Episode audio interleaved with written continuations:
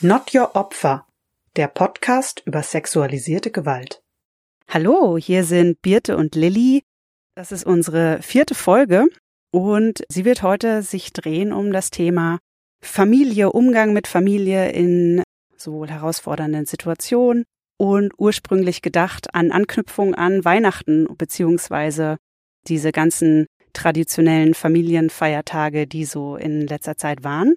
Leider hatten wir ziemliche technische Schwierigkeiten, weil Lilly und ich uns nicht am gleichen Ort befinden und ich mich tatsächlich bei meiner, ich Birte, hallo, mich bei meiner Familie befinde und ja, das stellt uns vor einige, hat uns vor einige Herausforderungen gestellt. Nichtsdestotrotz wollen wir gerne diese Folge machen und nach wie vor über Familien sprechen, denn es ist uns immer noch ein großes Anliegen. Wir werden allerdings jetzt nicht mehr so sehr auf Weihnachten eingehen, weil es jetzt einfach vorbei ist. Ja, und ich muss dazu sagen, also hallo auch von mir, ich bin Lilly. Ich muss dazu sagen, ich finde es eigentlich auch ganz gut, dass wir diese Folge jetzt von Weihnachten ein bisschen abkoppeln und eher allgemeiner über Familien, Konstellationen, Situationen und auch Feiertage sprechen, weil zum Beispiel ich habe nicht Weihnachten gefeiert und ich weiß, ganz viele andere Leute feiern ja auch nicht Weihnachten. Also das heißt, weil sie irgendwie andere Religionen haben oder weil sie irgendwie Atheistin sind oder so. Deswegen finde ich das ganz gut, dass Weihnachten jetzt nicht so einen großen Stellenwert bei uns erhält. Aber irgendwelche Family Situations haben ja eigentlich die meisten Leute. Wir auf jeden Fall und. ich hatte sie auf jeden Fall in diesen Tagen genug. Deswegen, jo, freue ich mich, über diese Folge zu sprechen und auch für mich selber ja auch dabei total viel zu lernen. Wie wir uns von oder mit unseren Familien empowern können haben wir das gerade eben schon gesagt? Ich bin mir gar nicht ganz sicher. Es ist wieder eine Folge aus der Serie Empowerment-Strategien. Genau, unsere zweite. Wir haben schon eine Folge dazu gemacht über das Thema Grenzen. Die könnt ihr euch auch gerne nochmal anhören, denn auch jetzt in dieser Folge geht es natürlich darum, wie können wir uns abgrenzen in schwierigen Situationen. Und das ist quasi ja wie so ein Basic, das wir auch in dieser Folge brauchen. Lilly, ich habe gerade gedacht, sollen wir nochmal kurz quasi unsere Gliederung so ein bisschen vorstellen? Ja, wir werden jetzt in der Folge unterschiedliche Themenbereiche anschneiden und als erstes werden wir jetzt darüber sprechen, wie kann man eigentlich umgehen mit problematischem Verhalten innerhalb der Familie, also zum Beispiel mit Rassismus oder Sexismus, aber noch nicht zwangsläufig auf das Thema sexualisierte Gewalt eingehen. Das kommt dann erst als nächstes, und zwar sprechen mit der Familie über sexualisierte Gewalt.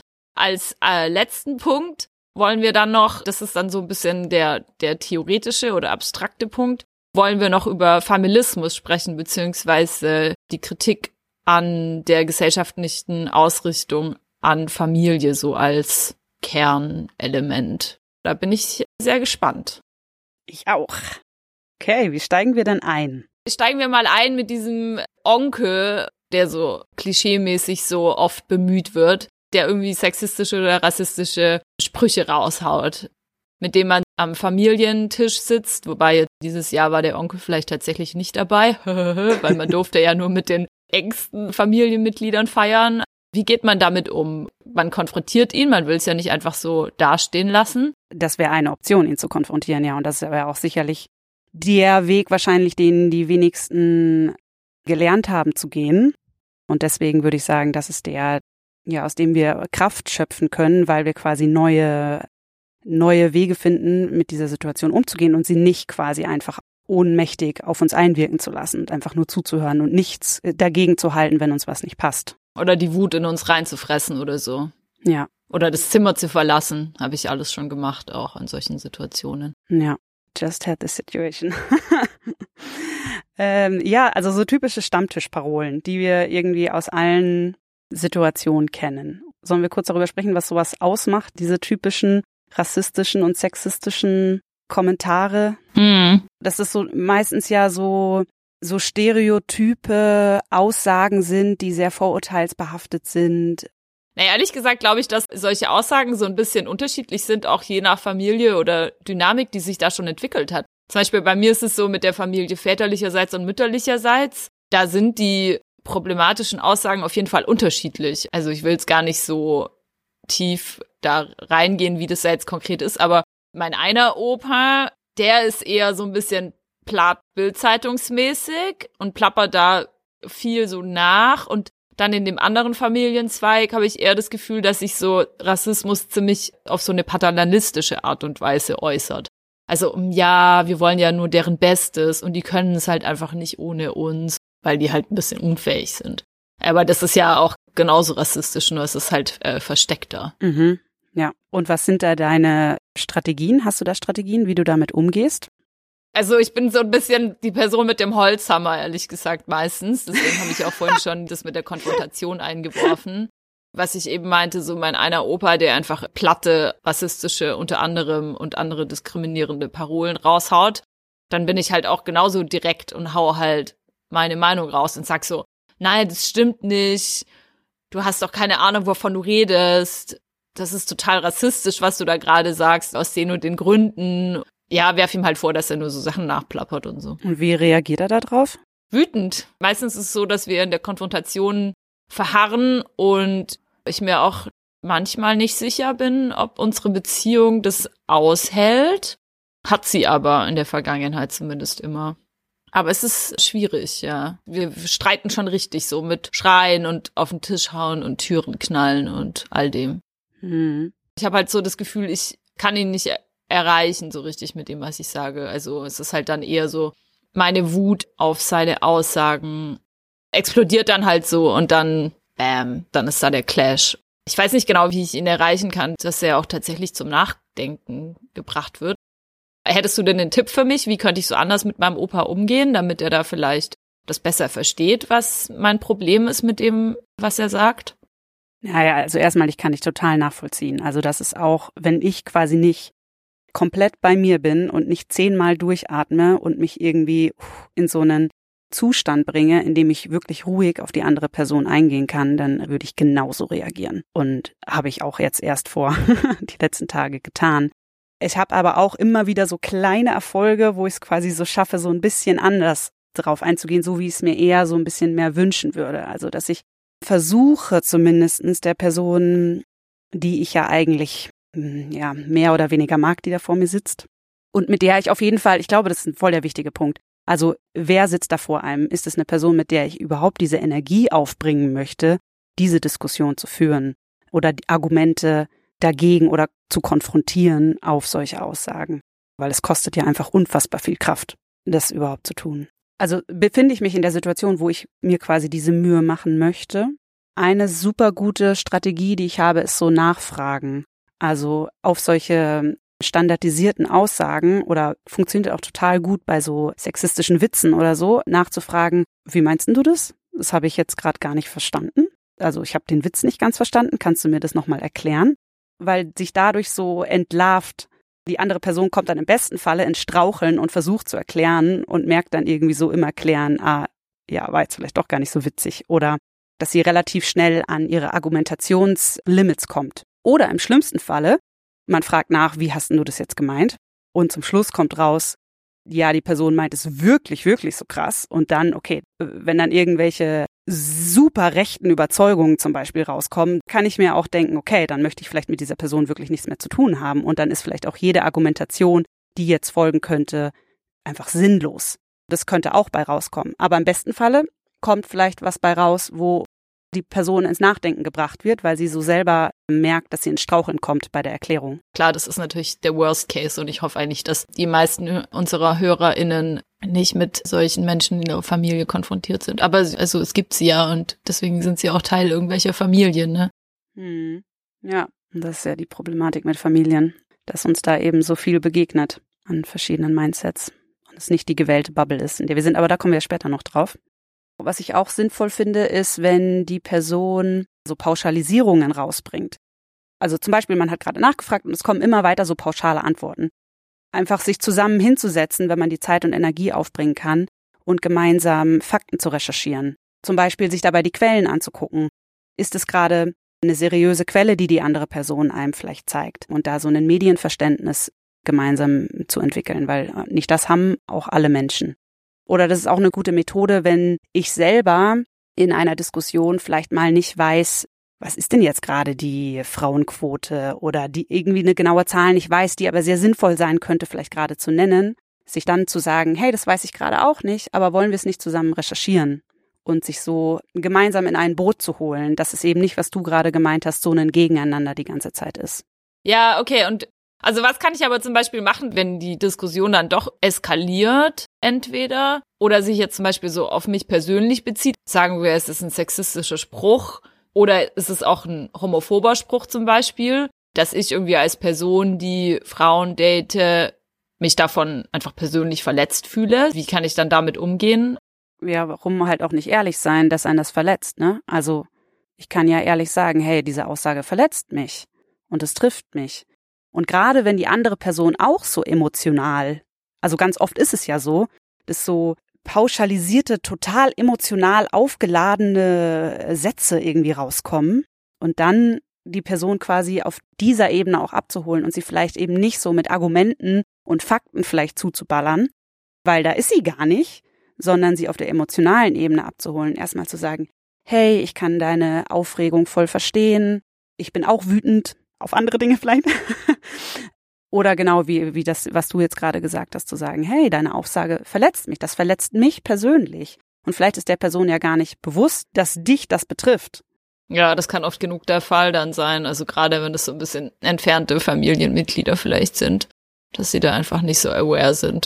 Also ich kenne das auch von mir, dass ich gerade, wenn ich dann in so eine Verletzung reinkomme, also wenn ich mich persönlich betroffen fühle, dass ich dann auch manchmal gar nicht weiter diskutieren kann. Also dass ich mich dann so voll abschotte oder halt den Raum verlasse oder so und dann fast eher Diskriminierungsformen, von denen ich jetzt nicht persönlich betroffen bin, wie zum Beispiel Rassismus, dass ich da dann noch mehr Wut aufbringen kann, um gegenzuhalten. Ja, ja was ja. wir jetzt gerade vielleicht auch gesagt haben, dass so eine reine Konfrontation dann gar nicht so sinnvoll oder zielführend dann manchmal ist. Wenn ich dann persönlich betroffen und verletzt bin, dass mir dann auch die Energie dafür fehlt. Ja, und es ist auch die Frage, will man sich so verletzlich machen vor der anderen Person? Ne? Es kommt ja höchstwahrscheinlich auch total, ja, es kommt, glaube ich, total auf die Situation drauf an, wann kann ich auch auf so eine emotionale Ebene gehen und möchte ich mich gerade vor dieser Person so verletzlich zeigen weil vielleicht öffne ich da was bei mir, was ich dann irgendwie auch gar nicht halten kann oder nicht zeigen möchte vor der Person. Ich möchte vielleicht nicht vor der Person anfangen zu weinen oder sowas. Aber es reicht ja auch so ein ganz schlichter Satz wie ich bin nicht deiner Meinung oder diese Aussage halte ich für rassistisch oder diese Aussage ist sexistisch und dann den Raum zu verlassen. Dann habe ich zumindestens klar gemacht, dass ich nicht dieser Meinung bin und dass ich da was dagegen habe, Ganz simpel gesagt, mit ganz einfachen Worten, die ich immer parat haben kann, über die ich nicht lange nachdenken muss. Und das ist ja, glaube ich, auch ein schwieriger Punkt, dass man immer denkt, ich muss jetzt was krass Schlaues dagegen sagen, ich muss jetzt was super Kreatives irgendwie hervorbringen, aber es reichen ja einfach manchmal ganz klare Ansagen. Hm, ich bin nicht deiner Meinung. Ja. Ja. Das sollte man eigentlich viel öfter sagen. Also weil es so ein schlichter, wahrer Satz ist, der vielleicht auch manchmal irgendwie mehr Wirkung haben kann als tausend hochgestochene Argumente, die die andere Person vielleicht auch äh, gar nicht intellektuell nachvollziehen kann oder nachvollziehen möchte oder so. Ja. Was ich auch voll wichtig finde, ist, vielleicht geht es ja gar nicht, wie du ja auch gerade gemeint hast, so wir beide sind nicht von Rassismus betroffen.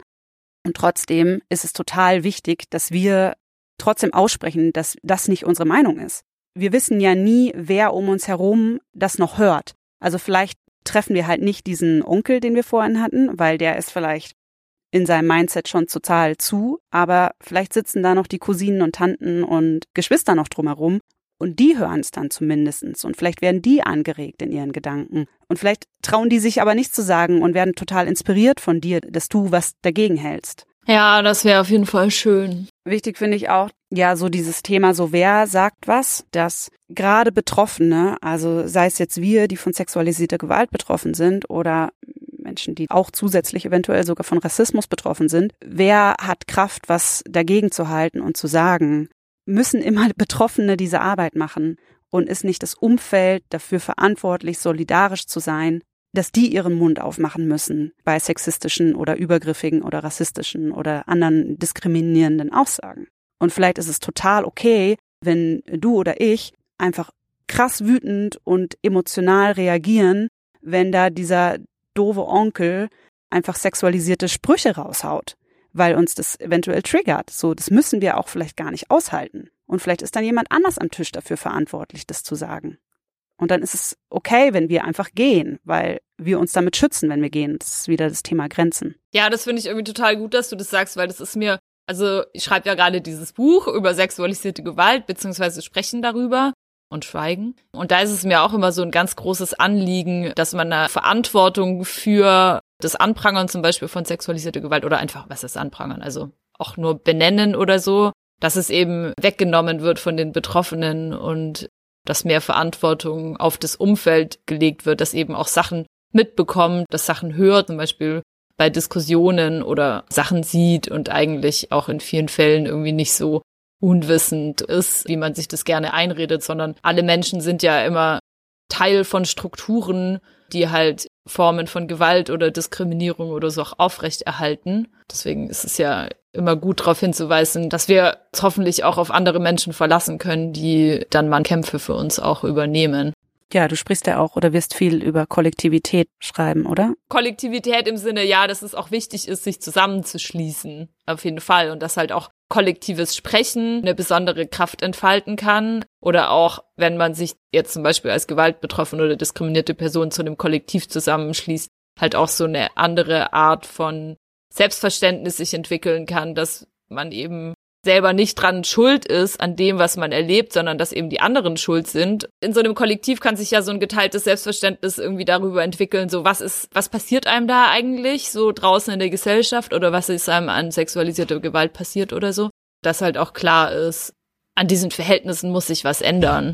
So in einem Kollektiv kann man sich ja dann auch voll viel Liebe und Unterstützung und ja, Support geben. Aber ich will auch nicht nur Support von anderen Betroffenen. Ich möchte Solidarität von der Welt.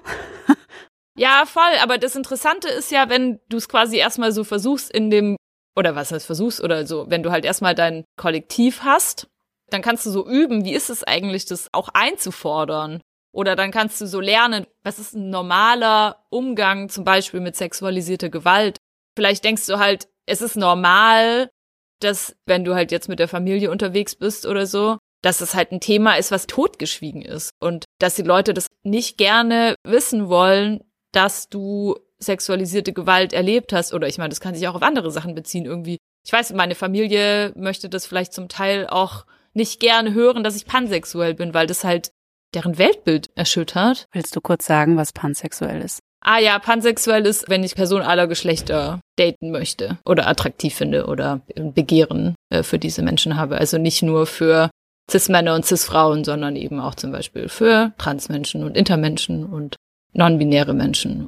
Vielleicht denkt man, je nachdem, wo man so herkommt, was der Hintergrund ist, vielleicht denkt man halt, es ist normal, dass Leute da mit Abwehr reagieren und dass es totgeschwiegen wird. Aber das ist es halt einfach nicht. Es sollte eigentlich normal sein, dass man halt so von allen Solidarität erfährt. So ein Verständnis kann man vielleicht in dem Kollektiv von gewaltbetroffenen und auch diskriminierten Personen entwickeln und dann wiederum diesen Anspruch raustragen an die Welt und auch an sein sonstiges Umfeld und zum Beispiel an die Großfamilie. Ja, und damit auch überhaupt nicht betroffene Menschen, sofern es das gibt, lernen können zuzuhören oder hm, lernen können zu begreifen, was das bedeutet. Mhm. Was die Wichtigkeit dahinter ist. Ja. Ich wünsche mir dann irgendwie, dass Support kommt an einer bestimmten Stelle und dann kommt aber keiner und ich denke mir, okay, hey, begreifst du denn nicht, dass das super schmerzhafte Sache ist oder eine Sache, die absolut gar nicht okay ist? Ja, aber jetzt sind wir irgendwie total woanders gerade. Ja, irgendwie sind wir jetzt so ein bisschen abgedriftet. Ich wünsche mir Solidarität von Verbündeten, von dem Umfeld und vielleicht auch innerhalb der Familie, dass auch andere Menschen übernehmen, wenn man selber gerade nicht konfrontieren kann, weil es zu krass für eine betroffene Person ist. Immer wieder Stellung zu beziehen. Weil Betroffene sind eh die, wie wir hier, die den Mund aufmachen. Und es müssen auch andere Leute den Mund aufmachen. Ja, genau. Ich meine, das ist halt auch immer die Frage, so wie weit ist man schon in diesen Prozessen, zum Beispiel auch von anderen Leuten halt aktiv Unterstützung einzufordern in solchen Situationen. Also das ist irgendwie so das eine. Und das andere ist, ist die Familie, ist es so eine Gruppe Menschen, von denen man halt Unterstützung bekommt oder ist sie eigentlich eher so ein Problemfaktor im Leben? Und wir machen ja diese Folge, weil Familie für viele Menschen eher schon so ein sehr problematischer Faktor ist. Ja, das finde ich voll spannend. Ich dachte, ich würde es erst später sagen, aber vielleicht sage ich es jetzt. Ich finde das total spannend, dass es ja auch Menschen gibt, die sich total krass in ihrer Familie verbündet haben gegen einen Täter zum Beispiel, der in der eigenen Familie ist oder so und wo sich zum Beispiel äh, Mutter und Tochter verbünden gegen den Vater. Jetzt in einem sehr klassischen Familienbild. Ganz persönlich ist mir das sehr unbekannt, dass man sich auch als Familie verbünden kann. Finde es aber total spannenden Gedanken zu sagen, die Familie an sich kann empowern, mhm. wenn man sich zusammenschließt. Und das ist mir aber halt so fremd und ich fände es voll spannend, falls wir HörerInnen haben, die das so erleben in ihrer Familie. Keine Ahnung, falls ihr zuhört, schreibt uns doch voll gerne eure Erfahrungen. Wie funktioniert das? Finde ich super spannend zu hören, weil ich damit so total wenig Erfahrung habe. Ja, eigentlich denke ich, dass das ja der Normalfall sollte. Ne? Also jetzt zum Beispiel Erwachsene sollten sich immer mit ihren Kindern verbünden. Wenn ein Kind zu einem erwachsenen Menschen kommt, egal ob das jetzt die Eltern sind oder nicht, und das Kind vertraut den Eltern was an und sagt irgendwie, dieser Mensch da vorne war doof zu mir, dann dürfen die Eltern nicht verdammt nochmal sagen, ja komm, klär das alleine mit dem, bist doch groß genug, sondern dann müssen Eltern und Erwachsene erkennen, dass Kinder nur bis zu einem bestimmten Punkt Sachen selber regeln können. Und das Kind hat schon so viel gemacht, weil das Kind hat schon die Leistung erbracht, zu einer anderen Person zu gehen und zu sagen, da ist was komisch. Das heißt, das Kind hat schon gecheckt, da ist was komisch und hat schon Hilfe geholt. Und an dem Punkt müssen einfach die Eltern einschreiten und übernehmen. Und da müssen sie Verbündete für ihre Kinder sein an dem Punkt, weil Kinder können nicht alles alleine lösen. Irgendwo hören die Handlungsfähigkeiten von Kindern auf. Also wenn wir jetzt gerade über Familien sprechen, finde ich das unfassbar wichtig. Das kann auch auf der klassischen Familienfeier passieren. Nehmen wir mal die Tante, die Tante, die immer alle abbussieht und immer auf den Mund küssen möchte und das Kind sagt, ich möchte nicht von der Tante immer auf den Mund geküsst werden. Dann darf das Elternteil nicht sagen, ach komm, die Tante mag dich doch so gerne, hab dich doch nicht so, das meint sie doch nur lieb. Wenn das Kind sagt, ich möchte das nicht, dann muss das Elternteil auch sagen, liebe Tante, das Kind möchte das nicht, hör bitte auf damit. Ja, voll, das finde ich auch so einen extrem wichtigen Punkt. Einerseits halt diese Sache mit der Verantwortung, irgendwie die Eltern für Kinder haben und dass sie ihnen eben äh, beispringen müssen mit ihrer erwachsenen Autorität und sie unterstützen müssen. Daneben bei den Fakt eingeflochten, dass Kinder sich, wenn sie sexualisierte Gewalt erleben, im Durchschnitt an sieben Erwachsene wenden, bevor ihnen geholfen wird. Wow, krass. Der wird immer wieder kolportiert. Ich glaube, das geht also aus so einer Studie aus den 80ern hervor, die irgendwie nicht reproduziert wurde, so, aber das ist echt so ein Fakt zum Schämen. Deswegen so an alle Menschen, die Verantwortung haben für Kinder, so sollte halt echt sowas von verdammt klar sein, wenn die Kinder kommen und ein Anliegen haben, dann müssen sie unterstützt werden, ganz egal, wie absurd sich das anhört. Aber okay, ich gehe mal davon aus, einfach, dass alle Leute, die diesen Podcast hier hören, solche Appelle eigentlich auch nicht mehr brauchen, aber gerne spreaden. naja, und das Zweite aber, was du jetzt gerade ja eigentlich noch angesprochen hast, ist eben diese krassen Eingriffe in die eigene körperliche Selbstbestimmung, die Kinder hinnehmen müssen, gerade durch die Familie, wo eben dann gerade in so Fällen, wo eine Tante kommt, die irgendwie die ganze Zeit so feucht schmatzen möchte oder was weiß ich, irgendwie so ein Onkel, der immer zu fest umarmt oder das kann ja irgendwie alles Mögliche sein. Dass es halt Fälle sind, wo Kindern beigebracht wird, dass ihre Grenzen, die sie spüren und vielleicht sogar artikulieren, dass die eben übergangen werden können. Das sind so grundlegende Situationen, wo Rape Culture ansozialisiert wird, weil übergriffiges Verhalten verharmlost und normalisiert wird und halt gesagt so, ja, nee, du fühlst dann Widerstand, du musst es jetzt aber trotzdem machen, weil die Tante hat dir ja noch ein schönes Geschenk gemacht. Voll, ja. Wir sind jetzt ja angekommen bei Situationen, wo es vorher haben wir quasi über so ähm, Diskussionen und Argumente oder, oder sexistische, rassistische Kommentare gesprochen. Und jetzt sind wir bei eher körperlichen Übergriffigkeiten. Mhm. Leider Gottes, wollte ich gerade sagen. Leider äh, Weihnachten. Leider erleben ja nicht nur Kinder diese Situation, sondern sie sind ja auch nach wie vor in, in meinem Leben genauso präsent wie in vielen Leben unserer ZuhörerInnen wahrscheinlich, dass es genau solche Momente gibt eben auch in der Familie. Und es ist schon im Alltag genügend herausfordernd und in Familiensituationen eben nochmal viel, viel mehr. Einfach weil innerhalb von Familien nochmal die Dynamiken so krass festgeschrieben sind und so unveränderbar scheinen. Umso wichtiger, auch solches Verhalten zu benennen und zu sagen, dann passt leider nicht dieser schöne Satz, ich bin nicht deiner Meinung, aber vielleicht gibt's einen anderen Satz, den man sagen kann in solchen Situationen, wenn man so übergriffig behandelt wird auf so einem Familienfest von der Person, die einfach glaubt, sie hat das Recht dazu. Ja. Zum Beispiel sowas wie, das fühlt sich unangenehm an, ich möchte das nicht. Ja, genau. Ich würde da natürlich an dieser Stelle auf jeden Fall zur Konfrontation raten, wenn man, wenn du dich dafür bereit fühlst, das tun zu können. Der allerwichtigste Schritt ist ja erstmal zu erkennen, dass da überhaupt was passiert, was mir nicht passt. Dass es mir nicht passt, dass mir diese Tante vielleicht seit ich Kind bin, bis heute zur Begrüßung auf den Mond küsst und ich das eigentlich noch nie mochte. Und das plötzlich zu erkennen, das ist ja mega viel wert schon. Und dann kann ich mir, auch wenn ich noch nicht bereit bin dafür, das anzusprechen, dann finde ich es total wichtig, erstmal das anzuerkennen, okay, ich habe erkannt, dass ich das nicht möchte und jetzt kann ich in Ruhe Wege finden, wie möchte ich das ansprechen und es lösen. Und weil es gerade in Familien so schwierig ist, weil ich ja höchstwahrscheinlich was mit dieser Person danach noch zu tun haben werde, es ist ja nicht so wie auf der Straße, wenn ich angegrapscht werde, dass ich die Person hoffentlich dann nicht wiedersehe, wenn ich ihr sage, fass mich nicht an und dann gehen kann, sondern auf dieser Familienfeier ist es ja dann die Tante, die ich noch ein paar Jahre weitersehen werde und auch möchte, weil ich sie vielleicht auch mag. Deswegen, auch wenn ich zur Konfrontation raten würde, weil ich glaube, das ist unfassbar empowernd, Sachen auszusprechen und klarzumachen und nicht nur für einen selber klarzumachen, sondern eben für das ganze Umfeld und für die übergriffige Person. Ja, nur nochmal quasi so der Hinweis. Es ist schon voll viel wert, es zu erkennen. Und dann fürs Konfrontieren gilt so eine, eigentlich, ich finde so eine super simple Regel, was ich vorhin schon gesagt habe. Man muss nicht kreativ sein, sondern es reicht eigentlich klar zu machen, benenne, was die Person tut und verlange, dass die Person aufhört. Und das kann eben, wie gesagt, was ganz Einfaches sein, wie ich möchte nicht auf den Mund geküsst werden. Weil da steckt quasi schon drin, was die Person tut und dass man das nicht möchte und dass sie aufhören soll damit. Oder es geht natürlich noch einfacher und Nein und Stopp zu sagen. Oder komm mir nicht so nahe. Oder ich möchte nicht, dass du mich immer an der Taille anfasst. Man kann davon ausgehen, oder ich kann von mir selber ausgehen, dass wenn ich sowas tue, wenn ich so konfrontiere, dass ich da ganz schön aufgelöst danach bin.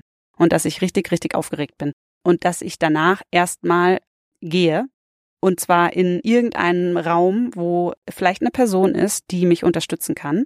Oder wo meine Lieblingsmusik ist, zu der ich erstmal mich abschütteln kann oder äh, meine Wut rauslassen kann oder diese Aufregung irgendwie freisetzen kann, weil ich erstmal davon krass fertig sein werde, dass ich konfrontiert habe. Deswegen sehr wichtig nach der Konfrontation so sich um sich selber zu kümmern, dass es einem gut geht. Ja, und die perfekten, wenn ich jetzt quasi aus meiner Trainerinnen, Selbstbehauptungs-, Selbstverteidigungstrainerin-Rolle sprechen würde, dann kommt dazu natürlich auch noch so ein Versuch es mit einer klaren und lauten und selbstbewussten Stimme zu sagen, dass es gut rüberkommt. Konfrontieren kann man üben, das kann man trainieren und das können wir immer in kleinen Momenten üben, nicht mal gar nicht in so schwierigen, wie wir sie jetzt ansprechen, sondern auch schon in ganz kleinen Momenten, die vielleicht gar nicht so aufregend sind, sondern, keine Ahnung, mit den MitbewohnerInnen in der Küche beim Kochen oder so, dass einen was stört. Zum Beispiel. Was ja auch dann vielleicht sowieso schon die Wahlfamilie ist. Genau, im besten Falle, ja. Wie man argumentiert oder wie man konfrontiert, hatte ich ja schon erwähnt, dass man das trainieren kann.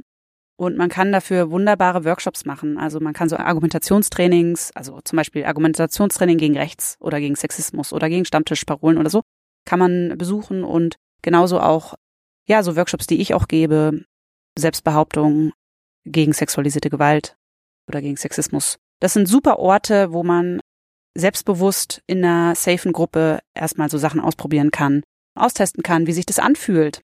Wie fühlt sich das an, so mal zu sagen, ich möchte nicht von dir auf den Mund geküsst werden, um es dann auch vielleicht zu trauen, im wilden Leben da draußen zu tun. Ja, ich kenne das voll, dass, dass ich dann auch so total aufgeregt bin, wenn ich mir so vornehme, ich, ich spreche jetzt gleich was an, was mir unangenehm ist. Und dass mir dann so total das Herz rast und dass ich danach, genau wie du es beschrieben hast, dass ich dann so aufgelöst bin. Das ist irgendwie total krass, weil für die andere Person, die denkt da ja gar nicht drüber nach, die macht halt einfach. so ihren übergriffigen Scheiß, den sie halt schon immer gemacht hat.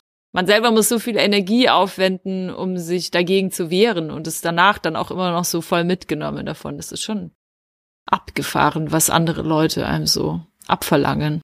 Manchmal. Ja, und natürlich wäre die idealste Lösung ja, dass sich die Strukturen so verändern und die Welt so verändert, dass das gar nicht erst vorkommt, dass Personen gar nicht erst diese Kraft aufwenden müssen. Gehen wir mal vom Idealfall aus, so wir konfrontieren unsere feucht küssende Tante. Und im besten Falle merkt sie sich das oder sagt sogar, ach so, du magst es nicht. Ach so, ja dann, das wusste ich ja gar nicht. Gut, dass du sagst. Und die ganzen Cousins und Cousinen hören es auch noch und merken dann so, ah, okay, dann kann ich ja der Tante das einfach sagen, wenn ich da keinen Bock drauf habe. Ja. Dann sind die halt vielleicht auch noch irgendwie erlöst aus diesen ja. Übergriffen. Ja. Oder können sich selber erlösen, sagen wir es besser ja. so. Und auch, weil wir, wir haben vorhin schon über Unterstützung gesprochen und jetzt vielleicht nochmal eine Frage, die ich immer total gut finde, wenn ich selber zum Beispiel auch was mitbekomme in meinem Umfeld und ich nicht sicher bin, braucht die Person gerade Hilfe, schafft die das alleine oder nicht, einfach genau das zu fragen, einfach zu der Person zu gehen und zu fragen, hey, brauchst du hier gerade Unterstützung? Oder zu sagen, hey, ich bin da, falls du was brauchst, ich bin da, du kannst mich ansprechen. Ja. Wenn ich gerade nicht betroffen bin, kann ich trotzdem klar machen, ich fand das gerade nicht in Ordnung, Tante, dass du sie geküsst hast. Oder fändst du das übergriffig? Ich weiß nicht, ich, äh, mir fällt es gerade schwer, die Frage zu allgemein zu beantworten. Aber ich kenne schon auch Situationen, wo ich das Gefühl habe, ich finde es paternalistisch, wenn sich Leute in irgendwas einmischen, wo ich so das Gefühl habe, es ist jetzt gerade zwischen mir und der anderen Person. Aber dann wiederum gibt es ja auch ganz viele Situationen, wo es eigentlich gar nicht so was ist zwischen mir und der anderen Person, sondern ich bin eigentlich gerade total überfordert und würde mir eigentlich total wünschen, dass eine andere Person einschreitet. Ich kann das irgendwie nicht so pauschal beantworten. Und es ist aber auch von, au also quasi, wenn man so von außen drauf guckt, auch total schwierig, das zu sehen. Ist es jetzt gerade eigentlich eine Situation, wo es cool ist, wenn man sich einmischt oder halt nicht? Ja, ey, wir brauchen eh eine Folge über wie Verbündete sein. Da müssen wir das vielleicht nochmal genauer aufdröseln. Sagen wir mal so ganz allgemein, ist es vielleicht besser, sich einmal zu oft einzumischen, als zu oft den Mund zu halten. Weil es wird sowieso viel zu oft den Mund gehalten. Ja dieser Fall, dass man sich einmal zu oft einmischt, der kommt sowieso so gut wie nie vor. Deswegen ist es nicht so schlimm, wenn es vorkommt. Und dann könnte man immer noch, wenn sich jetzt in meine Situation jemand eingemischt hat, und ich finde es prinzipiell cool, aber irgendwie auch ein bisschen dachte ich, hey, aber ich kann es auch selber klären, mich danach mit der Person auszutauschen darüber, wie das war und dann gemeinsam zu schauen, wie hätten wir es denn lösen können. Das finde ich auch eine coole Möglichkeit. Also jetzt haben wir den Best Case besprochen, so die Tante sagt, ah ja, höre ich auf damit. Und im schlimmsten Fall stecken Menschen in gewaltvollen Beziehungen mit irgendeinem Familienmitglied. Und auch da super wichtig, erstmal diesen Punkt, das zu erkennen und die Kraft zu sammeln, was daran ändern zu wollen und sich Hilfe zu suchen. Und da hilft das Konfrontieren, ist vielleicht ein Anfang, aber es braucht vielleicht noch ein paar mehr Schritte, um aus dieser Situation rauszukommen. Und sich da Hilfe zu suchen bei tollen Beratungsstellen oder bei irgendeiner Vertrauensperson und der sich anvertrauen und darüber zu sprechen. Quasi also erstmal in einem geschützten Rahmen das zu tun, als zu konfrontieren. Ja, sobald man so das Gefühl hat, da stimmt irgendwas nicht, also es ist auf jeden Fall gut, mit einer anderen Person darüber zu reden, um damit nicht alleine zu bleiben, wie du es auch schon gesagt hast, sich an eine Beratungsstelle zu wenden und auch nochmal von denen gespiegelt zu bekommen, was sie so denken über die Beziehungsdynamik oder was sie auch so als sinnvolle nächste Schritte sehen würden, wie man damit umgehen kann. Ja. Gibt ja auch ganz unterschiedliche Wege, mit gewaltvollen Situationen umzugehen. Ja, je nach Situation auch, ne? Ja, ich finde, jetzt haben wir sehr viel gesprochen über so Umgang in Situationen. Wir wollten aber allgemein quasi noch darüber sprechen, über das Sprechen. Warum ist es so schwierig, innerhalb von Familien über sexualisierte Gewalt zu sprechen?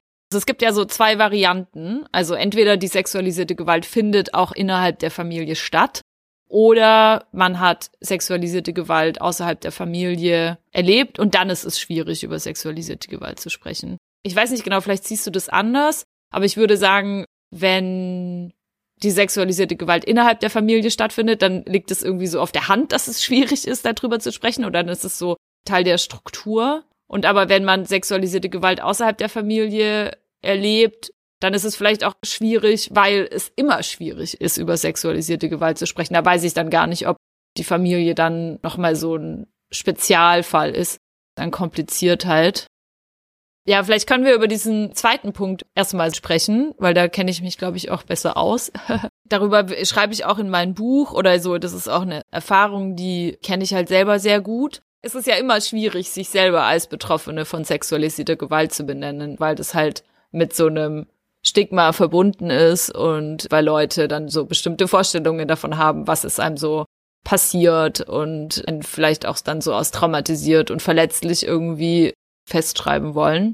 Und das hat ja manchmal sowas von so einem Outing, ne? Ich oute mich, also jetzt zum Beispiel als pansexuell oder so, darüber haben wir ja vorhin schon kurz geredet. Oder man outet sich halt genauso auch als Betroffene von sexualisierter Gewalt und hat vielleicht Angst, dass die Familie einen dann anders behandelt, berechtigterweise. Also das ist auch so ein Grund, warum man sich als Betroffene auch dafür entscheiden kann, also auch bewusst entscheiden kann. Und das finde ich auch völlig legitim, zum Beispiel bestimmten Leuten oder halt der eigenen Familie nicht zu erzählen, dass man selber betroffen ist.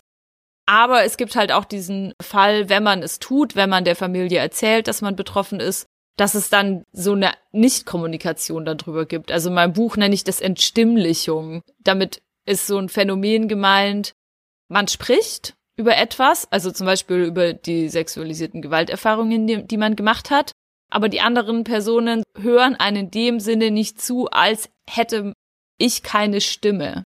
Daher kommt dieser Begriff Entstimmlichung. Man benennt es und es wird dann einfach so drüber hinweggegangen, weil die Familie so das nicht hören will. Es nicht hören will, überfordert ist, nicht in ihr Weltbild passt, sie nicht wissen, wie sie es integrieren sollen, weil sie immer dachten, Leute, die sexualisierte Gewalt erfahren, sind selber schuld und dann passt es aber nicht zusammen, dass jetzt ich zum Beispiel oder sehen anders aus oder genau ja andere Stereotype damit verknüpft sind und dann können sie nicht damit umgehen und dann ist es ihnen lieber es ist zu ignorieren, mich zu entstimmlichen, als darauf einzugehen und dazu gezwungen zu sein, das in ihr Weltbild zu integrieren. Ja, dementsprechend ist die Angst auf jeden Fall begründet, mit der Familie darüber zu sprechen. Und es eben auch eine Option sein kann, sich selbstbestimmt dazu zu entscheiden, mit der Familie nicht über sexualisierte Gewalt zu sprechen. Und vielleicht auch nicht aufzudecken, dass man sogar die sexualisierte Gewalt innerhalb dieser Familie vielleicht erlebt hat. Weil wir jetzt ja auch viel darüber sprechen, das Sprechen an sich oder Konfrontieren, dass das quasi dieser empowernde Anteil ist. Und damit würde er quasi meinen, okay, das Nicht-Aussprechen wäre dann nicht empowernd, aber ich, ich für meinen Teil, heute an dem Punkt, wo ich jetzt heute bin, war es eine super wichtige Entscheidung zu sagen, jetzt gerade in diesem Moment schaffe ich es nicht, dieses Thema mit meiner Familie zu besprechen. Und diese Entscheidung für mich getroffen zu haben, die ist empowernd. Das finde ich auf jeden Fall gut. Also da habe ich so das Gefühl, du achtest auf dich, du weißt, was du tust und du hast für dich die richtige Entscheidung getroffen.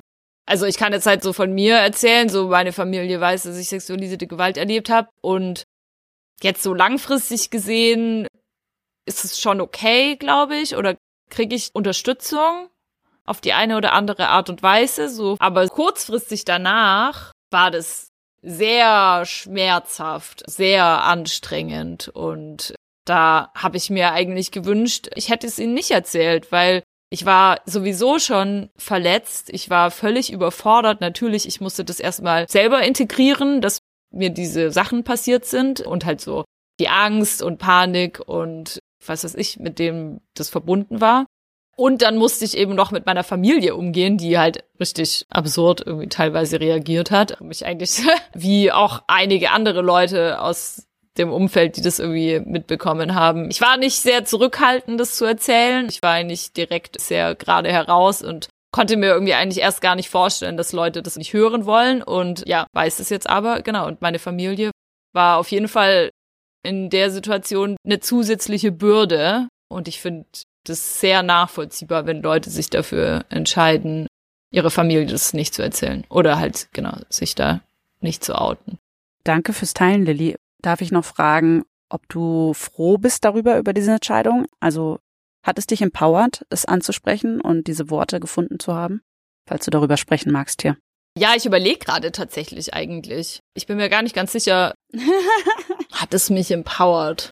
Es war für mich irgendwie gar nicht so richtig eine Option, es ihnen nicht zu erzählen. Und auch wenn ich jetzt darüber nachdenke, ich hätte es nicht getan, dann fühlt sich das so ganz merkwürdig an. Also in dem Sinne, glaube ich, du hast mich gefragt, ob ich froh bin, dass ich es ihnen erzählt habe, oder? Ja, da fühlt es sich bestärkend an, dass du das getan hast, jetzt im Nachhinein. Ich sag mal so, es fühlt sich irgendwie stimmig an. Wie gesagt, in der konkreten Situation war es super anstrengend und ist auch noch Wochen und Monate danach super anstrengend geblieben. Genau, ich musste halt zusätzlich zu dem Struggle, den ich halt hatte, mit der Gewalt klarzukommen, die ich erlebt habe, musste ich halt auch noch da gegen diese ganzen Vorurteile und Stereotype und so kämpfen. Oder halt auch dann halt klar ist so, nein, sexualisierte Gewalt gehört einfach zum Alltag von voll vielen Leuten und deswegen ist es halt auch nicht so außer der Welt in Anführungsstrichen, dass halt mir sowas auch passiert.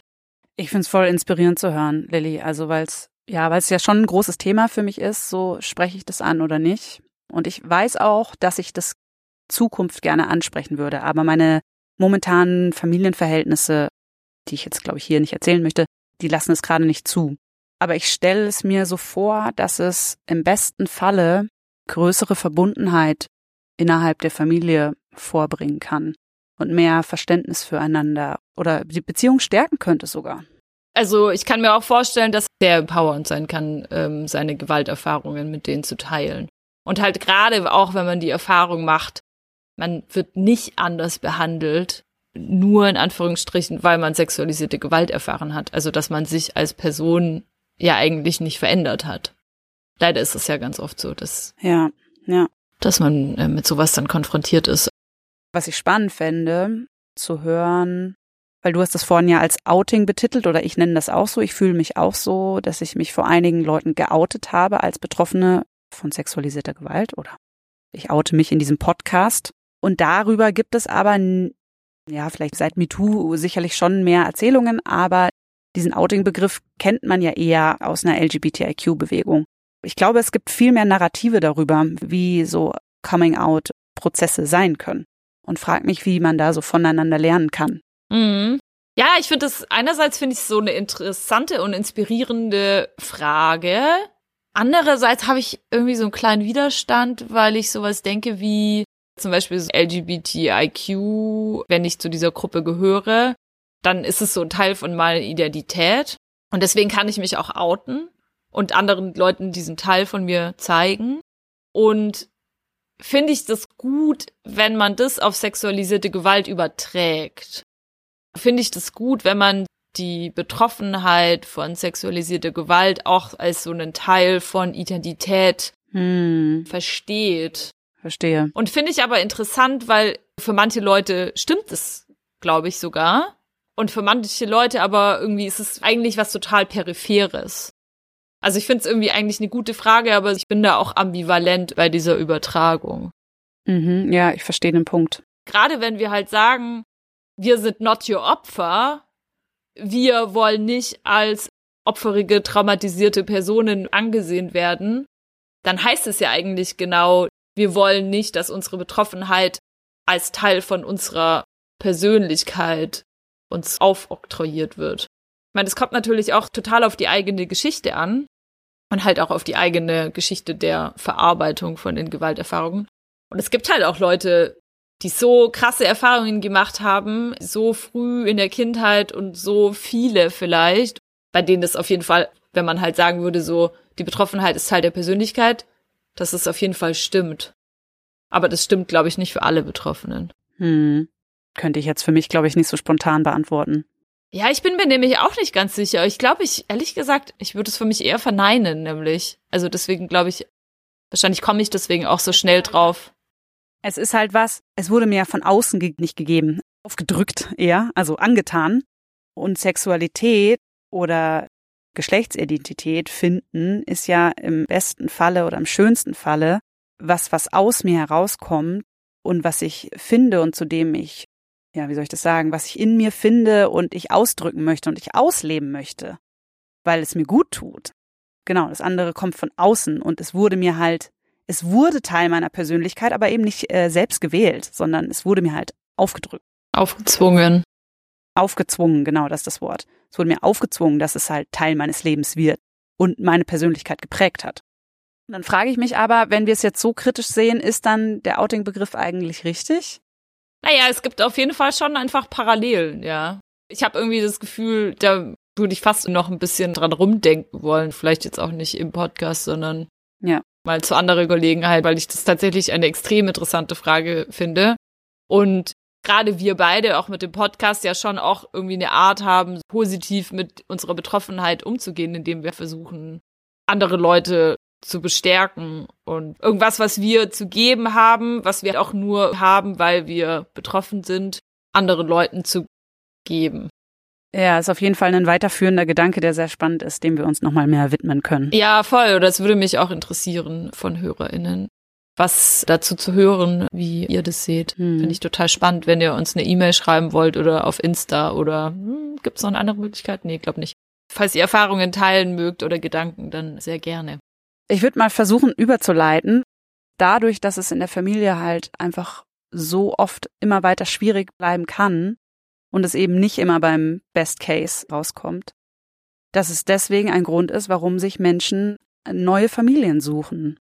Oder wir uns dazu entscheiden können, dass nicht die Familie mein Hauptfokus ist meiner Vorstellungen von Geborgenheit und Zugehörigkeit, sondern dass ich mir diesen Ort, diesen also emotionalen Ort oder vielleicht auch physischen Ort selbstbestimmt wählen kann da gibt es diesen Begriff Wahlfamilie, den viele benutzen. Ich benutze den nicht so sehr, benutze tatsächlich für mich eher den Begriff Freundschafts- oder Freundinnenschaftszentrierte Lebensweise, was so viel heißt wie, dass ich mit meinen Freundinnen oder Partnerinnen ein Netzwerk aufbaue, aufbauen möchte, was genauso viel Vertrautheit und ja, Sorge füreinander auf allen Ebenen beinhalten kann, wie man das traditionellerweise nur aus Familienstrukturen kennt, also biologischen Familienstrukturen. Ja, Birte, diesen Begriff Freundschafts- oder Freundinnenzentrierte Lebensweise, den habe ich erst durch dich kennengelernt, als wir unsere Vorbesprechung gemacht haben zu dieser Folge vor mittlerweile schon einem Monat oder so. Und dann habe ich gemerkt, ach krass, ich glaube, es ist auch meine Lebensweise. und ich kannte einfach nur das Wort noch gar nicht, aber ich habe dann auch noch ein bisschen recherchiert dazu. Also ich habe zum ersten Mal davon gehört, das war vielleicht vor zwei Jahren in einem Artikel im Missy Magazin. Kann ich bestimmt raussuchen oder herausfinden. Und ich habe diesen Artikel gelesen und ich habe angefangen zu weinen, weil ich mich in diesen Worten so verstanden gefühlt habe. Zum ersten Mal in meinem Leben. Ich hatte mich Polyamorie-Begriff auseinandergesetzt oder tue ich immer noch. Und den sehe ich aber dann doch zu eingegrenzt auf romantische Beziehungen. Also ich tue das nicht, ich sehe den Begriff nicht so, aber irgendwie komme ich damit an meine Grenzen so in Kommunikation mit anderen, was das bedeutet. Und da hat mich dieser Begriff freundschaftszentrierte Lebensweise hat mich so nochmal woanders abgeholt. Der macht es so deutlich, um welche Art von Beziehungen es geht, die wichtig sind. Ja, voll. Also ich meine, es gibt ja eigentlich auch total viele Leute, die, also ich kenne auch total viele Leute, die halt nicht in so festen Partnerinnenschaften sind, also noch dazu irgendwie so monogamen, heterosexuellen Partnerinnenschaften, wie das das Klischee ist. Also es gibt halt diese ganzen Leute, die kein Wort für das haben, für das Leben, was sie leben, außer dass sie Single sind, in Anführungsstrichen. Aber es stimmt ja eigentlich gar nicht so richtig, weil man ist ja nicht Single, so man verbringt ja sein Leben mit ganz vielen wichtigen Leuten, die einem nahe sind, die einem was bedeuten, genau die Netzwerke bilden, wo man Verantwortung füreinander übernimmt, wo man sich ja auch gegenseitig in die Pflicht nimmt. Das heißt, man ist ja nicht alleine. Nee. Ist ja voll das merkwürdige Gegensatzpaar zu denken, so alle Leute, die nicht in so einer RZB sind, einer romantischen Zweierbeziehung. Also Leute, die halt nicht in einer romantischen Zweierbeziehung sind, sind ja einfach nicht alleine, sondern sie sind halt in einer anderen Form von, ja, verbindlichen Strukturen. Ja, und auch Menschen, die mit ihren Familien gebrochen haben und wirklich den Kontakt abgebrochen haben und diesen Weg bewusst gewählt haben, den Kontakt abzubrechen, weil das der richtige Weg war. Auch die müssen nicht alleine sein. Deswegen so, auch die können trotzdem sehr nahe Menschen um sich haben und sind nicht gleich alleine und einsam.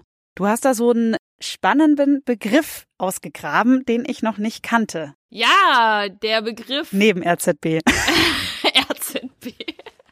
Der ist auch eher ein bisschen ein Spaßbegriff. Oder ich weiß gar nicht, vielleicht meinen manche Leute ist es auch ernst. I don't know. Der Begriff ist Familismus.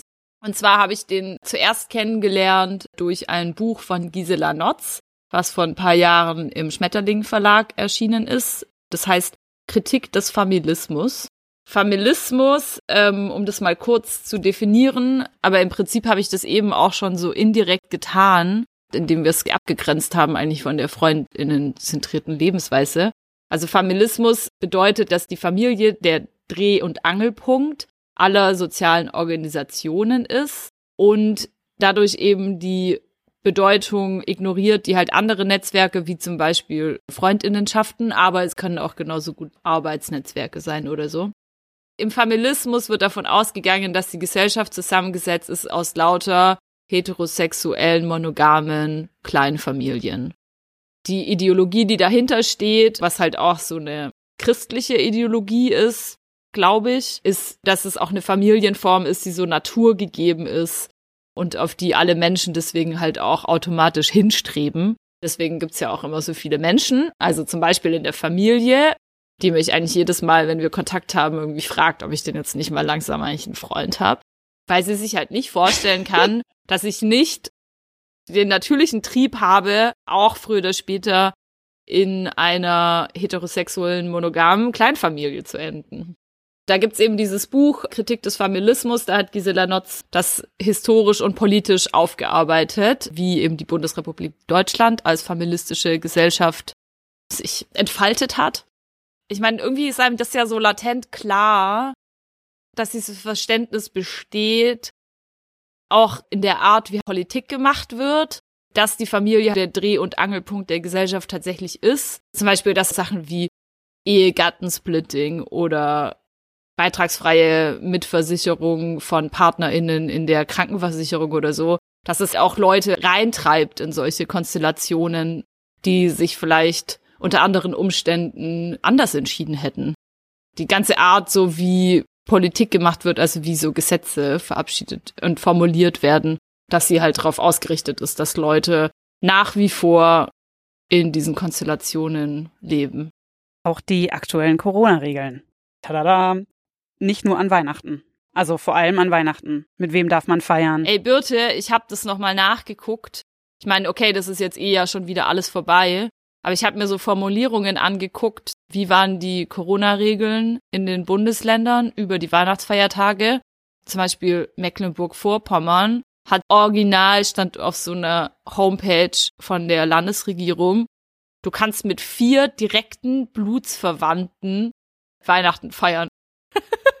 Und du denkst so, okay, der engste Familienkreis, so die vier direkten Blutsverwandten, alles klar. Was ist mit allen Leuten, die eben nicht mit ihrer Familie feiern wollen, weil die Familie bekloppt ist. Oder weil sie keine Familie mehr haben. Ja, ne? oder weil sie eben mit der Familie nichts zu tun haben wollen, weil die Familie die eigene Lebensrealität oder Geschlechtsidentität oder politische Einstellung oder was auch immer ablehnt. Ich meine, man sagt es ja immer so schön, dass Corona das Brennglas ist für eigentlich alle problematischen Entwicklungen, die in der Gesellschaft so stattfinden oder stattgefunden haben oder eben für den Status quo. Und es ist eben auch in dieser Hinsicht ein Brennglas, in dem man halt so sieht, okay, äh, Blutsverwandtschaft, biologische Verwandtschaft wird eben hochgehalten und alle anderen Konstellationen von füreinander Dasein, füreinander Sorge tragen, spielen eben keine Rolle. Ich wollte noch einen kritischen Punkt einfügen, und zwar, dass es umso erstaunlicher ist, dass die Familie so hochgeschätzt wird oder so idealisiert wird, eigentlich besser gesagt, weil ja eben auch Familien so ein extrem relevanter Ort sind, wo halt sexualisierte Gewalt stattfindet. Ja, was wollen wir damit sagen? Naja, wir wollen damit sagen, dass man eine Wahl hat.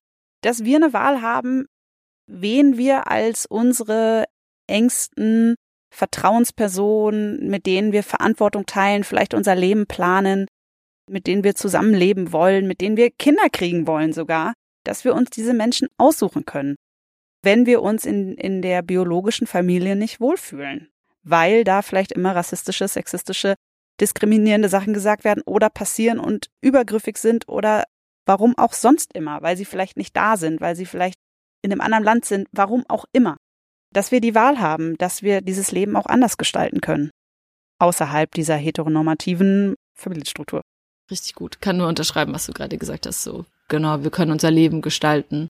Ja, wir haben die Wahl, Sachen anzusprechen oder nicht anzusprechen. Und es ist auch immer cool, Sachen nicht anzusprechen, solange es eine selbstbestimmte Entscheidung ist.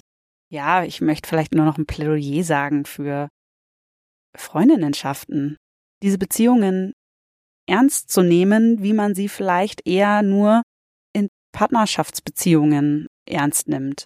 Da macht man Beziehungsarbeit, wie man so schön sagt, und spricht über Dynamiken, Wünsche, Zukunftsperspektiven und warum das nicht auch mit Freundinnen machen und warum genau das nicht auch so gestalten. Und das ist ein Plädoyer, weil es mir so wichtig ist und weil ich es so toll finde und ein, ein Danke an alle meine Freundinnen. Oh, schön. Fühle ich mich jetzt einfach mal so ein bisschen mitgemeint. Ja, die mich ja auch für diesen Podcast supporten, übrigens. Ja, stimmt, mich auch.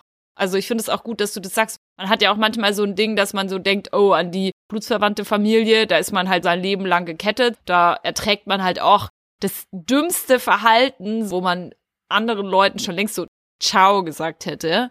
Aber in der Freundinnenschaft, wenn es da mal nicht so läuft oder man irgendwie so nicht das kriegt, gerade aus der Beziehung, was man braucht, dann verabschiedet man sich vielleicht auch schneller mal. Und ich finde es auf jeden Fall auch cool, an Freundinnenschaften festzuhalten und genau an ihnen, wie du es auch gesagt hast, an ihnen zu arbeiten und sie halt fucking ernst zu nehmen, weil sie halt ernst sind und wichtig und uns tragen im Leben und ganz großer Teil sind von dem, was wir sind und was wir tun. Oh, tolles Schlusswort. Hihi, aber es ist ja noch kein Schlusswort, sondern. Nein. Okay, gut, dann. Empowerment-Frage. Ja, willst du zuerst oder soll ich? Ich könnte jetzt mal wieder dieses Banale sagen, ich bin total empowered davon, dass ich diese Podcast-Folge aufgenommen habe, während ich bei meiner Familie bin, mit der es, wie vielleicht in dieser Folge durchgeklungen ist, nicht so einfach ist manchmal. Aber das ist mir fast zu banal. Ich möchte auch sagen, dass diese Zeiten gerade beschissen sind. Auf vielen verschiedenen Ebenen, nicht nur auf meiner selbstständigen beruflichen Ebene. Und dass ich sehr stolz auf mich bin, dass ich in den letzten, sagen wir mal, eineinhalb Monaten erkannt habe, dass es gerade das Wichtigste ist, dass es mir einigermaßen gut geht und dass ich meine Kraft hauptsächlich darauf verwende, dass es mir gut geht und ja, Dinge tue, die mir gut tun und nicht die ganze Zeit das Gefühl haben zu müssen, ich muss jetzt irgendwas schaffen, ich muss jetzt noch irgendwie das und das, jetzt hätte ich doch so viel Zeit und da und dafür, sondern mich immer zu fragen, nee, kann ich das gerade? Habe ich dafür Energie? Nee, habe ich wirklich eigentlich gerade nicht. Ich habe eigentlich nur Energie für Gutes. Ja, und das so erkannt zu haben, finde ich gerade total hilfreich für mich. Geil. Ja, das klingt richtig gut. Das kannst du ja dein ganzes Leben lang auch mitnehmen. Ja, wird bestimmt auch immer wieder Thema sein. klingt richtig gut. Achte auf dich. Achtet alle auf euch. Hm. Und du, Lilly? Mich hat was empowert, darüber bin ich auch gestoßen durch den Podcast weil wir ja eigentlich auch noch mehr über Weihnachten sprechen wollten. Das haben wir jetzt so ein bisschen ähm, hinten überfallen lassen, weil es ja einfach schon nicht mehr so aktuell ist. Und bei mir ist es so, ich hasse Weihnachten. Vielleicht ist es schon so ein bisschen durchgeklungen, ich bin mir gar nicht ganz sicher. Also für mich sind es schlimme Tage, also nicht nur, weil ich so nervig finde, es ist für mich auch emotional schwierig. So, mir geht der ganze Konsum auf die Nerven, so mir geht's, ja, es ist einfach so auf ganz vielen Ebenen schwierig.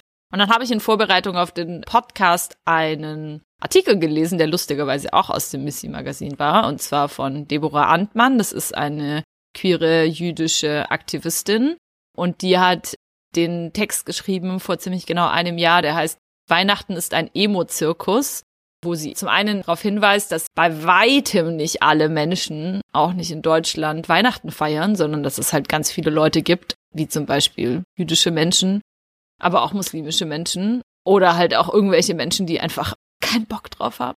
Dass für die eben Weihnachten keine Rolle spielt und dass es eine übergriffige Denkweise ist, dass Leute annehmen, alle anderen würden Weihnachten auch feiern und es wäre relevant.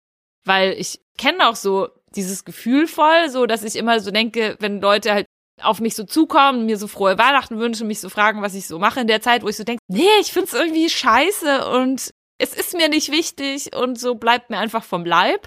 Deswegen fand ich diesen Artikel so geil und sie macht halt diesen Punkt so stark, dass Weihnachten einem halt auch einfach nicht wichtig sein muss und dass es auch voll okay ist und dass man halt die Weihnachtsfeiertage, wenn sie einem nicht wichtig sind, dass man sie halt einfach vergammeln kann oder man macht irgendwas, dass es halt völlig in Ordnung ist und es wird genug Leute geben, wenn man das denen erzählt, die können sich das da nicht vorstellen und bedauern einen dann, weil man halt jetzt zum Beispiel nicht im Familienkreis Weihnachten feiert. Aber dass man sich das halt am Arsch vorbeigehen lassen kann. Das habe ich sozusagen wörtlich genommen, also mehr oder weniger, und habe einfach diese Feiertage verchillt, als wären es halt irgendwelche Tage und habe mich mega abgefeiert dafür, weil es war ungefähr, außer vielleicht das Weihnachten, was ich in Neuseeland am Strand verbracht habe, war es ungefähr mein Geistes Weihnachten und das hat mich sehr empowert. Geil, love it. Ich hoffe, du hast Weihnachten noch auf, deiner, auf deinem Sofa verbracht, von dem du das letzte Mal geschwärmt hast. Zum Großteil, ja. Allerdings. oh Gott, die Leute, die den Podcast hören, die wissen halt einfach schon richtig viel über mich. So ein bisschen Scheiße. leicht scary. ja, naja, okay. Wir haben ein Sofa und wir haben Familien. Everybody has it. Naja, genau, okay. Ja, klar, du hast recht. Ja. Also ich würde natürlich über diese ganzen Sachen, was ich auch vorhin von meiner Familie erzählt habe, und auch jetzt gerade eben von Weihnachten oder so. Ich würde davon auch nicht erzählen, wenn ich nicht glauben würde, dass es nicht universale Erfahrungen wären. Ja. Also ich glaube so, das ist einfach nichts Individuelles, sondern andere Leute fühlen sich genauso wie ich und vielleicht hören ein paar von diesen Menschen auch diesen Podcast. Und deswegen finde ich das richtig, auch so vermeintlich persönliche oder private Sachen zu erzählen, weil ich einfach weiß, dass ich damit nicht alleine bin. Deswegen machen wir ja auch die Empowerment-Frage, weil wir dazu anregen wollen, oder? Darüber nachzudenken, was hat, was hat mich selber empowert eigentlich? Sich das immer wieder klar zu machen, wie viele kleine Momente es im Alltäglichen gab, in denen man eigentlich richtig krass sich bestärkt hat oder bestärkt wurde. Cool, okay, gut, dann sind wir jetzt, glaube ich, aber tatsächlich am Ende. Ja. Naja, noch kurz der Werbeblock, dass ihr uns ähm, folgen dürft auf Instagram unter notyouropfer.podcast. Ihr könnt uns eine E-Mail schreiben an notyouropfer at riser.net. Genau, und uns gerne bewerten und gerne weiterempfehlen. Ja, genau. Folgen auf Spotify und auf Apple Podcasts und auch gerne bewerten und halt, ne, dies, das, diese ganzen Dinge. Gut, cool. Ja, äh, danke fürs Zuhören. Danke, dass ihr so lange durchgehalten habt. Ähm, ich glaube, es ist jetzt echt eine lange Folge geworden. Es hat mir Spaß gemacht, mit dir über dieses Thema zu sprechen, Birte. Und ich freue mich schon aufs nächste Mal. Ja, ich habe auch voll viel gelernt in der Folge. Vielen Dank und danke fürs Zuhören. Bis bald. Tschüss. Tschüss.